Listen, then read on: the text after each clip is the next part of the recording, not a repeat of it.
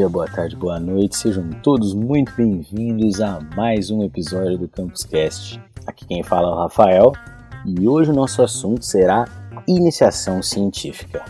Antes de começarmos a falar sobre a nossa pauta de hoje, gostaria de fazer um convite a todos vocês que se, que se interessam em participar do Campus Cast. Se por um acaso você desenvolve alguma atividade de pesquisa ou qualquer outro tipo de atividade extracurricular que você acha que vale a pena ser compartilhada, por exemplo, ou talvez tenha um assunto que você gostaria de ouvir a gente discutindo ou apresentando aqui no nosso podcast, mande esse assunto para a gente, entre em contato conosco através da página, mande seu texto, aproveite esse espaço para divulgar o seu trabalho de iniciação científica, de pesquisa acadêmica.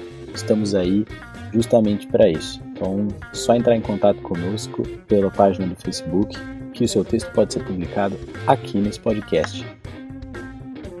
Na semana passada, tivemos a 25ª edição do Congresso PIBIC, entre os dias 18 e 20 de outubro. É um congresso realizado pela Pró-Reitoria de Pesquisa aqui da Unicamp, que tem por objetivo trazer visibilidade aos trabalhos de iniciação científica desenvolvidos pelos alunos aqui da faculdade. Foram mais de 1.400 trabalhos expostos dentro de pes dentre pesquisas novas que foram realizadas nesse último ano e alguns trabalhos que já foram premiados no ano passado, mas aí você pode estar se perguntando: o que seria uma iniciação científica? Uma iniciação científica, como o próprio nome já diz, é uma tentativa de iniciar um aluno de graduação no meio acadêmico através da pesquisa. A ideia é que o aluno desenvolva uma atividade de pesquisa, assim como ele desenvolveria no mestrado, no doutorado, como se ele fosse um pesquisador de profissão, para tentar aproximá-lo desse meio acadêmico e trazer esse tipo de conhecimento como área de atuação para os jovens que estão na graduação. Mas aí, qual é a vantagem de fazer um projeto de iniciação científica? Ah, tem bolsa de auxílio, você vai acabar ganhando dinheiro. Não, essa não é a vantagem principal. É legal, você começa a ter seu próprio dinheiro, é, da hora. Mas, principalmente, autoconhecimento, galera. E é, isso é muito sério, é bem comum. A situação assim que eu vou citar agora é muito mais comum do que a gente imagina a gente entra na faculdade, não sabe exatamente em que área quer atuar, em que área quer trabalhar, e muitas vezes os nossos cursos oferecem uma ampla gama de possibilidades. E a pesquisa acadêmica é uma delas. E a gente pode acabar descobrindo nessa atividade uma grande paixão, uma carreira, um lugar onde a gente se encontra.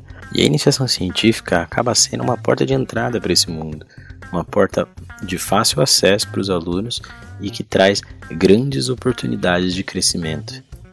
Além do autoconhecimento, obviamente que existe o ganho na área do conhecimento em que você está realizando sua pesquisa. Muitas vezes você está desenvolvendo algum projeto numa área que você gosta, que você tem interesse, você acaba aprendendo muito com todo esse processo. Fora isso, existe a, a possibilidade de uma contribuição para a comunidade científica. O que eu quero dizer com isso? Muitas vezes você acaba participando da pesquisa de um professor que já tem uma pesquisa desenvolvida numa determinada área e você vai fazer um trecho, um, um pedaço daquela pesquisa, você vai participar no desenvolvimento de alguma coisa que vai fazer uma grande diferença para um todo maior e isso pode criar uma contribuição muito grande para a comunidade científica como um todo. Além, é claro, de conhecer muita gente. É importante você sempre estar trabalhando no networking, conhecendo gente nova de diferentes áreas e a iniciação científica pode te possibilitar isso. Além de tudo isso, ainda existe o fator ousadia. O que eu quero dizer com isso? É muito simples: inovação. A probabilidade de um projeto inovador surgir de uma iniciação científica é muito maior do que de um projeto de pesquisa que já esteja rolando. Ou seja, você, ainda como aluno de graduação, terá a oportunidade de trabalhar em um projeto que pode vir a ser uma contribuição inédita para a comunidade científica. Pô, que da hora poder contribuir com a comunidade científica, ainda a nível de graduação, nem tenho meu diploma ainda e já estou fazendo a diferença. Parece uma boa. Mas aí eu falei esse monte de vantagens aqui e eu não falei nada sobre como começar um projeto desses. Existem algumas maneiras, vou citar algumas aqui, talvez não sejam as mais comuns, talvez vocês tenham conseguido por outras, você que já fez a sua iniciação. Mas uma das possibilidades é você ter um projeto e você procurar um professor que esteja disposto a te orientar na realização desse projeto. Uma outra possibilidade é você procurar um professor que desenvolva algum tipo de pesquisa numa área que você tem interesse e questioná-lo sobre a existência de alguma de algum projeto dele que possa ser encaixado como uma iniciação científica.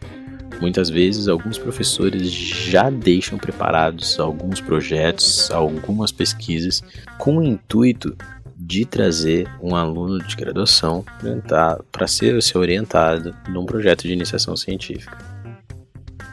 Em resumo, vão atrás, conversem com professores em áreas que vocês têm interesse e descubram projetos. Vocês vão acabar descobrindo pesquisas fenomenais que estão sendo desenvolvidas aqui na nossa universidade. E é isso aí, pessoal. A gente vai chegando ao fim de mais um episódio do Campus Cast. Agradeço a atenção de todos vocês. Se vocês tiverem alguma sugestão, quiserem compartilhar alguma experiência de alguma iniciação científica, manda pra gente lá através da nossa página. Quem sabe você pode aparecer aí no próximo, no próximo podcast com o seu texto. Forte abraço a todos vocês, muito obrigado e até a próxima.